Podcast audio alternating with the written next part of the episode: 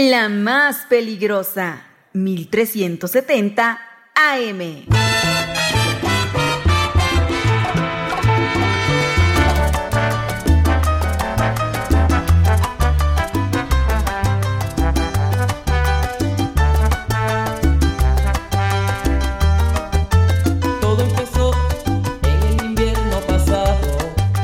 Son las 12 con 2 minutos, las 12.2 en la más peligrosa, 1370 de AM y www.peligrosa.mx. Señora linda, señora bonita, ya es el mediodía. Y usted sabe que al mediodía llegan las rapiditas de la información, así que vámonos con el resumen informativo más relevante de todo lo que sucede y acontece a nivel local, nacional e internacional. Aquí arrancamos.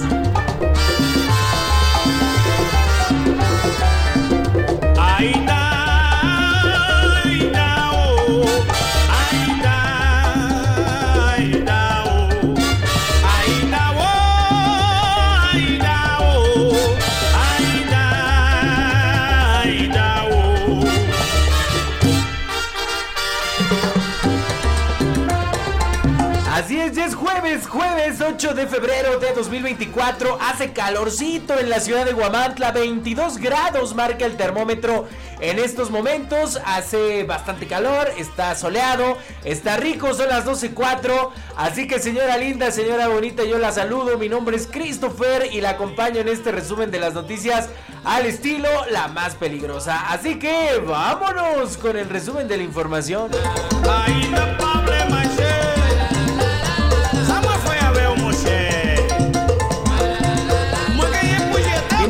Arrancar yo le cuento algo que tal vez ya se dio cuenta usted si es que anda por las inmediaciones allá del Boulevard Yancuitlalpan en la ciudad de Huamantla, Santa María Yancuitlalpan, San Francisco Yancuitlalpan, si anda ahí por el Toro o por los dos eh, supermercados que tenemos por ahí. Bueno, seguramente ya se dio cuenta que hay una movilización de personas, sí, una marcha que comenzó hace una hora y media y están marchando trabajadores del campo y también algunos políticos en Huamantla, en la entrada de Huamantla, en la carretera México-Veracruz, a la entrada de Huamantla, antes del puente para entrar al municipio de Huamantla. Ahí comenzaron a marchar estas personas de diferentes municipios de la zona oriente de nuestro estado, de Huamantla, de Coapiaxtla, de Alzayanca, ellos demandan eh, que pues, hay mucho robo de ganado y las autoridades no hacen absolutamente nada. Su objetivo es llegar a la capital del estado para entablar una mesa de diálogo con el Ejecutivo Estatal. O sea, que marchan literalmente de Guamantla, de la salida de Guamantla. Y su tema es ir caminando hasta Tlaxcala capital. O sea, estarán afectando toda, toda, toda la circulación vehicular en la carretera México-Veracruz que va desde Huamantla hasta Tlaxcala. Así que tome usted sus precauciones. Según los reportes que tenemos, porque algunos medios decían que iban a entrar a Huamantla. No, no van a entrar a Huamantla. Su objetivo es llegar a Tlaxcala capital. Me imagino que a Palacio de Gobierno. Porque quieren entablar una mesa de diálogo con la gobernadora Lorena Cuellar Cisneros. De hecho, los campesinos van acompañados de pancartas, de lonas que dicen Lorena, exigimos atención y justicia. Eh, también eh, llevan algunos megáfonos en los que pues lanzan consignas en contra de la procuradora del estado de Tlaxcala, Ernestina Carro Roldán, que pues no ha puesto atención, que no los han recibido y que ellos ya están hartos, ya no pueden con esta problemática de la delincuencia en esta zona oriente del estado por el robo de ganado. Ojo porque entre todas las personas que van marchando, pues también llevan tractores, también llevan maquinaria del campo, que son quienes van conteniendo ¿no? el, flujo vehicular para que las personas puedan ir marchando, puedan ir caminando sobre la carretera México-Veracruz, ya le decía, en el tramo Huamantla hacia la capital Tlaxcalteca. Pasarán, obviamente, pues por San Cosme Xalostok. Yo no creo que entren por Apizaco. A mí se me hace que van a agarrar probablemente el, libramiento. Aunque si entran por Apizaco, bueno, pues obviamente será eh, pues un caos vehicular enorme. Así que bueno, pues verdaderos trabajadores del campo y productores de ganado así como algunos políticos están protagonizando esta marcha pacífica para exigir mayor seguridad en el oriente ante el incremento del delito del abigeato. Los inconformes argumentan que las autoridades solo les han dado a tole con el dedo y que no han cumplido con atender la problemática que afecta el patrimonio de las familias. Los marchistas partieron desde Coapiaxla, desde allá salieron y van sobre la carretera federal. Ya le decía México eh, Veracruz objetivo es llegar a la capital del estado para entablar una mesa de diálogo con el Ejecutivo Estatal. Entre los inconformes y alguno de los líderes de este movimiento se encuentra don Efren López, eh, originario de Coapiaxla, quien ha llevado voz en, este, en esta marcha, que es uno de los líderes campesinos y agricultores que ya han eh, en diferentes ocasiones pues tratado de hablar con la gobernadora, pero simplemente no los recibe.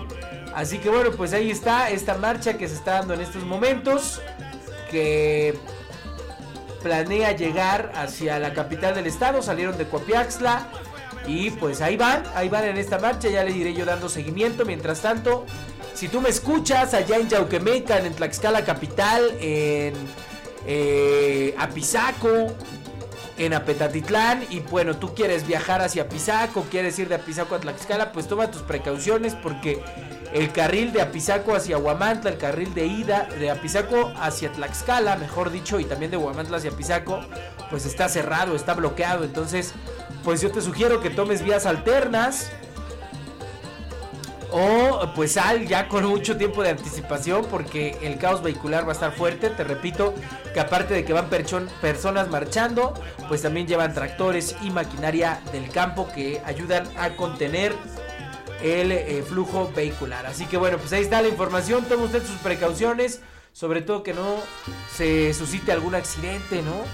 Eh, es, es eh, bueno comentar que los que marchan van en un estado muy pacífico, sí lanzando consignas en contra del gobierno del estado, de la procuradora, pero todo se desarrolla pacíficamente. Así que toma tus precauciones.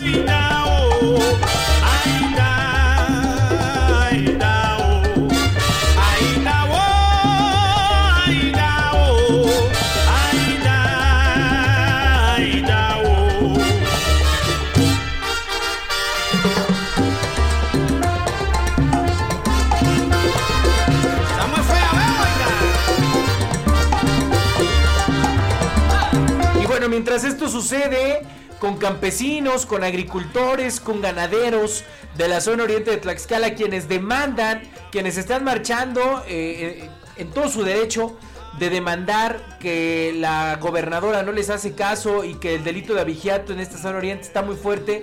Pues, ¿qué cree? La gobernadora le ha puesto escoltas a sus hijas y hasta a su esposo.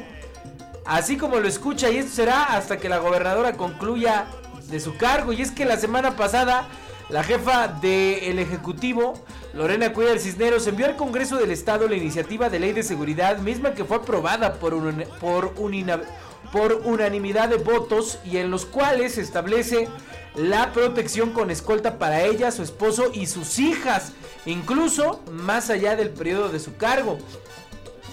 De acuerdo con la ley de seguridad, en su artículo 73, se establece la persona titular del Poder Ejecutivo, su cónyuge, eh, persona concubina, hijas e hijos tendrán derecho a la protección a, través del servicio público de escolta sin necesidad de trámite especial para su otorgamiento.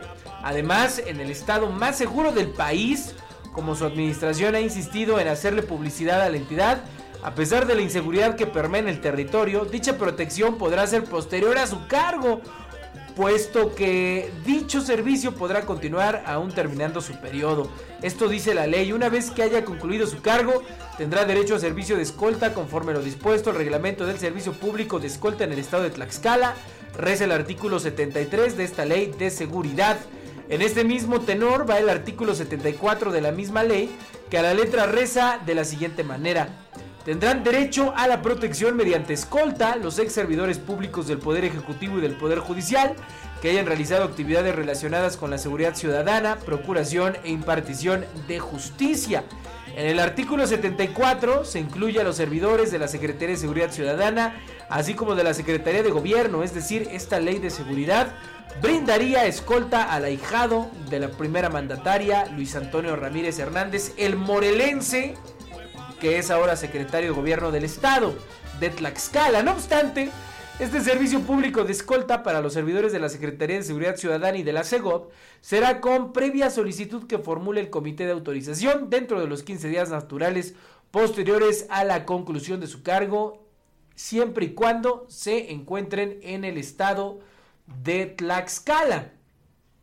Finalmente, en el artículo 75 se establece que los servidores que soliciten el servicio público de escolta que se les sea autorizado Tendrán que haber estado en funciones por un tiempo mínimo de dos años y el servicio de protección se les brindará por el mismo tiempo que estuvieron en el cargo. Así que la gobernadora, mientras en la zona oriente de nuestro estado, pues hay eh, delincuencia, abigiatos, están robando el ganado, están, le están robando a los agricultores también, pues la gobernadora hace caso omiso, pero ella, ella sí, ya se amarró el dedo antes de cortárselo y ahora traerá escolta, sus hijas, su cónyuge y hasta su ahijado, el secretario de gobierno.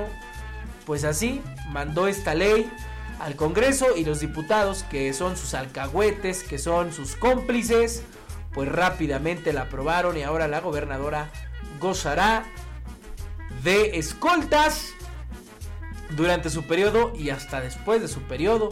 Y no solo ella, también sus hijas su esposo y ya le decía hasta su hijado, el morelense, actual secretario de gobierno de Tlaxcala. Así las cosas con eh, estos servidores públicos de la cuarta transformación que dicen primero el pueblo, ¿no? Según, la, según Morena y según su máximo jerarca Andrés Manuel López Obrador dicen el pueblo es primero, primero los más pobres, pero mientras los agricultores, mientras los ganaderos de la zona oriente de Tlaxcala tienen que marchar para que se les haga caso, la gobernadora sí traerá sus escoltas.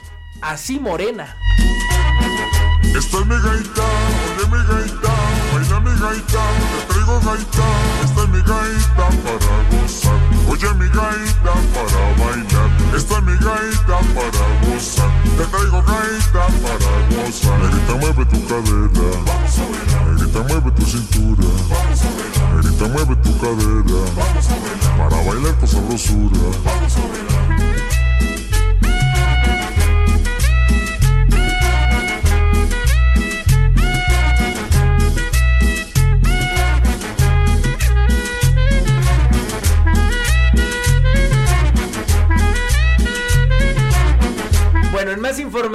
Que tiene que ver ahora con política, ya que estábamos hablando de la gobernadora y que es emanada de Morena, del partido que no roba, que no traiciona y que no miente, según ellos, pues miren, nos hacen llegar una denuncia ciudadana. Y es que eh, habitantes del municipio de Coapiaxtla denuncian que el alcalde, que primero fue candidato y presidente municipal bajo las siglas del PRI, pero después renunció al PRI y se fue a Morena, bueno un tema sin ideales, eh, habría pagado 2 millones de pesos por la candidatura de su hija. Inició el recorte del personal en el ayuntamiento para generar ahorros con miras políticas. Y es que pobladores del municipio de Coapiaxtla han denunciado al presidente municipal Antonio Romero por haber pagado 2 millones de pesos para que su hija Denise sea la próxima precandidata por Morena para la alcaldía de ese municipio. Lo anterior ha sido criticado debido a que se trataría de desvío de recursos y nepotismo para prácticas eh, eh, para prácticas faraónicas que buscan perpetuar a la familia en la administración pública de Coapiaxla. Además, a partir de este mes en el municipio pues se convertirá eh, prácticamente en un campo de guerra por la imposición del alcalde sobre otros aspirantes. Tanto la militancia como los pobladores han manifestado su inconformidad, sobre todo porque ha sido recortado el recurso público para áreas administrativas para filtrar el dinero a la operación subterránea de la precandidatura de su hija. Y es que claro, los morenistas en Coapiaxla están enojados porque este alcalde pues, era del PRI, ¿no? Así ganó y ahora pues ya es de Morena. ¿No? Recuerden que cuando son malos y están en el PRI o en el PAN o en otro partido son malos, pero se van a Morena y ya los exorcizan y ahora son buenos. Bueno, eh, en este ajuste, en este recorte que hay ahí en Coapiaxla, pues algunas áreas como protección civil, seguridad, deporte y cultura, pues ya no se encuentran con personal ni con materiales para la correcta administración. Así que bueno, pues ahí está esta denuncia que nos mandan ciudadanos de Coapiaxla en donde critican a su alcalde, Antonio Romero, porque pues ya está desviando recursos según ellos, ¿eh? están desviando recursos públicos para la candidatura de su hija, empezó ya a despedir a personal y hay algunas áreas que no cuentan con el personal adecuado para sus funciones. Así las cosas en la 4T.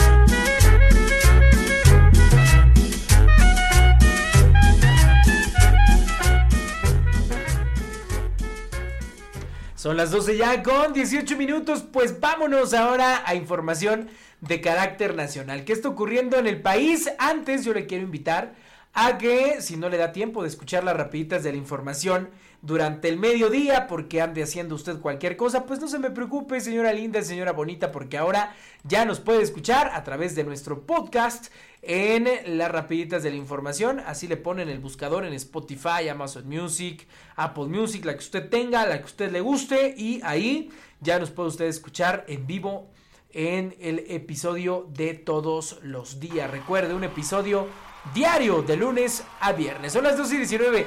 Vámonos, información nacional.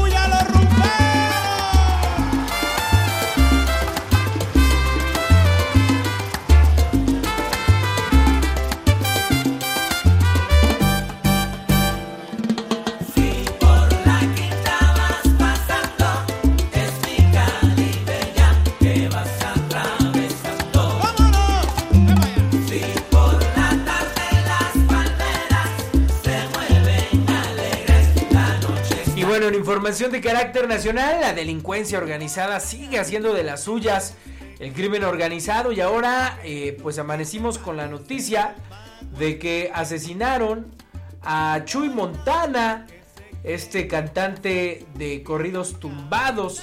Todo parece indicar que habría recibido amenazas del cártel de Jalisco Nueva Generación, como en algún momento la recibió Peso Pluma allá en Tijuana. Recuerden que a Peso Pluma le hicieron algunas amenazas de que no se presentara a cantar y Peso Pluma canceló su concierto. Chuy Montana también recibió algunas eh, amenazas. En septiembre el cantante Peso Pluma anunció la cancelación de su concierto que tenía programado para octubre en la ciudad de Tijuana tras recibir amenazas de muerte.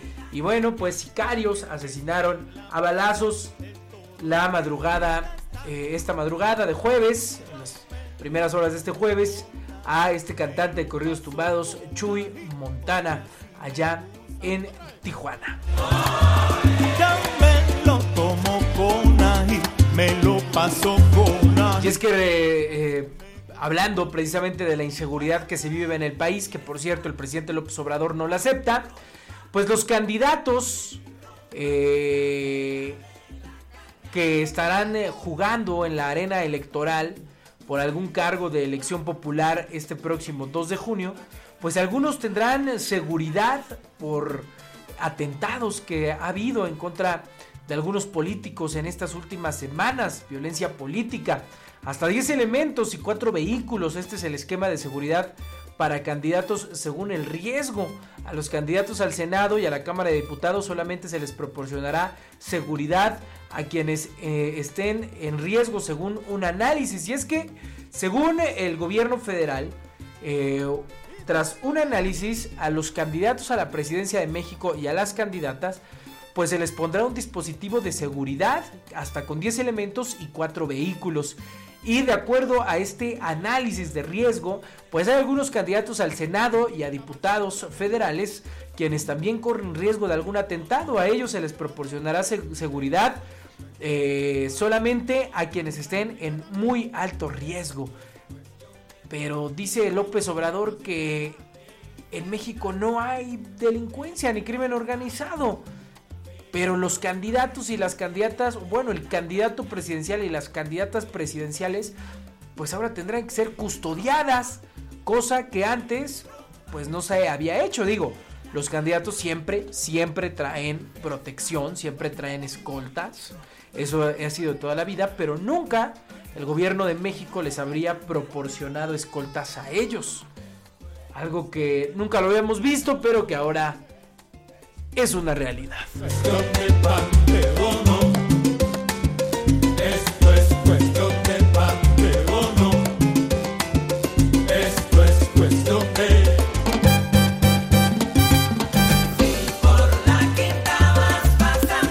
Ya son las 12 con 23 minutos, señora linda, señora bonita. Así llegamos al final de las rapiditas de la información en el 1370 de AM y www.peligrosa.mx. Yo soy Christopher y bueno, pues le doy las gracias por haberme acompañado en estas rapiditas de la información en esta sección de jueves 8 de febrero de 2024. Nos escuchamos mañana, mañana ya fin de semana, viernes, así que disfrute mucho su día, día soleado, 22 grados la temperatura. Está sabroso, está rico. Que tenga usted bonito jueves, bonita tarde. ¡Ánimo! Ahí